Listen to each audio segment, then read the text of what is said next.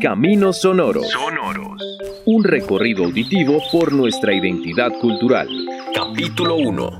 El mito muisca.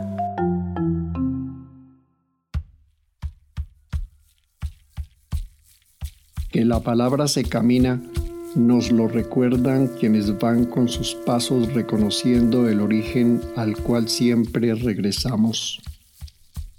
Lo hacemos de la mano del mito que se revive cada vez que se cuenta. Memoria, territorio, ancestralidad. ¿Acaso aprendimos a reventar los hilos de su tejido? Muisca, nos dice el camino de Augusto Tihuasusa. Sasakipcuan, Akishishkuan Saskina al principio hablando de una historia que pasó. Citania, antiguamente, una mañana en medio de las montañas del Padre, el cerro Guaquepensaca, el cerro de Monserrate y del cerro Chihuachía, el cerro de Guadalupe, apareció la luz viva del círculo iris, la presencia de Cuchaviva. Pero ese día fue diferente. En medio del gran cerro se alzó la imagen de tres aros, uno sobre el otro. Fue cuando el rostro hecho nube apareció entre ellos. Parecía coronado por plumas de guacamayo.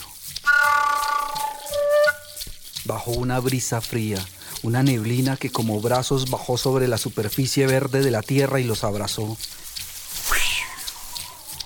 Sintieron ese helaje de las montañas donde Chipabasue, el Padre Sol, se asoma entre las nubes y se logra ver directamente a los ojos.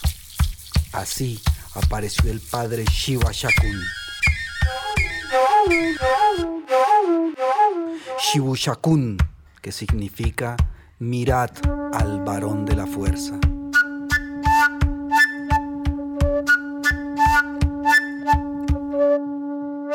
Chihuachacún bajó a enseñarnos la ley y la costumbre, la ceremonia, la ofrenda y el pagamento.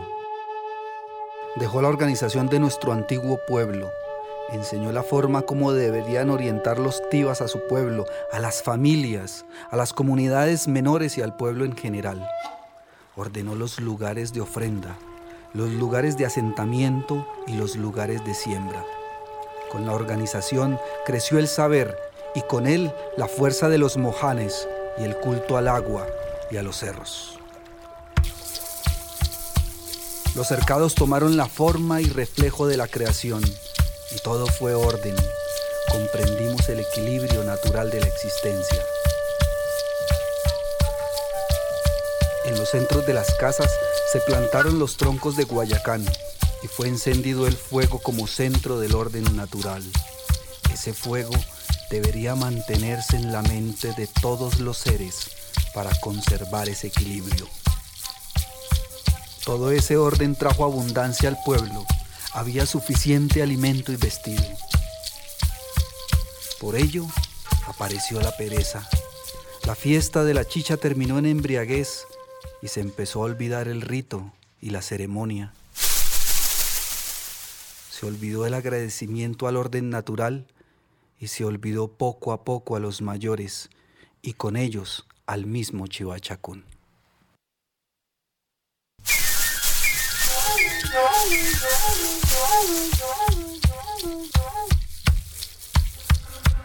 Chipchacún puso más responsabilidades, exigió más pagamentos, más ayuno, más adietación, pero la estrategia no dio resultado.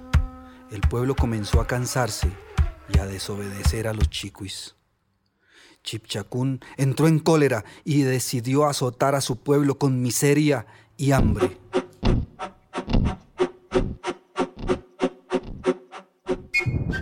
Chipchacún provocó lluvias desmedidas y al mismo tiempo desvió las aguas de los ríos Tibitó y Sopó, anegando los campos, las cementeras, las guetas y los cercados.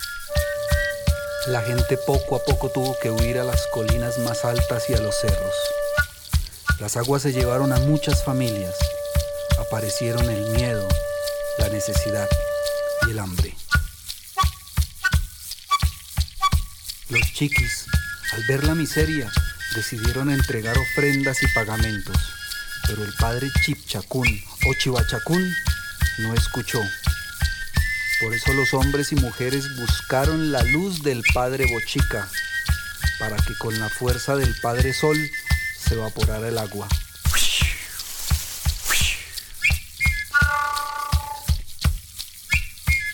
En los diferentes cerros escucharon el canto que nos comunica con los demás seres, invocando la presencia de la gente agua, de la gente planta, de la gente piedra y a las demás gentes que mantienen el orden natural. Y de pronto bordeando el cerro apareció la fuerza lumínica de Cuchaviva o Cuchafira. Y sobre él la figura resplandeciente de Bochica Desde allí sonaron en toda la sabana las tatas de triunfo, que fueron acalladas por un ensordecedor trueno.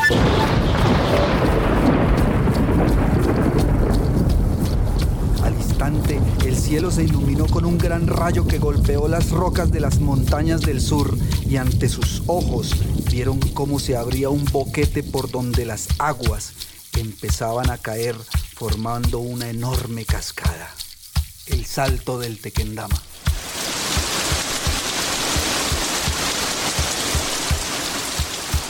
El padre Bochica determinó que el tiempo de Chipchacún en el mundo de arriba había terminado y le encargaría una nueva tarea, la de cargar la superficie de la tierra sobre su cuerpo, con un poder que nadie jamás entre los muiscas osaría desobedecer. Los hombres y mujeres muisca construirían con Guayacán sus propias casas y harían las ofrendas necesarias para mantener el orden en la tierra, dar alimento y pagamento al Padre Cuchaviva, alimento al Padre Bochica continuar con las ofrendas a la Madre Bachué, recordando nuestro origen y manteniendo el hilo que nos une como cordón umbilical al vientre de la tierra madre, a la Jisca Gaya.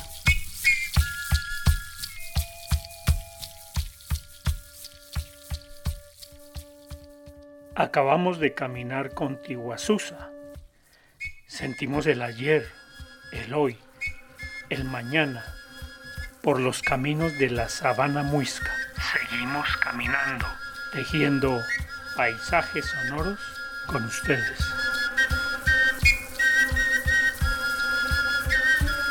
Un camino que nos lleva a través de los dorados senderos de nuestra identidad.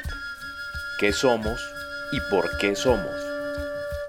Somos cóndores. Emilio, José y Julián. Amigos queriendo contar historias. Hasta la próxima. Thank you.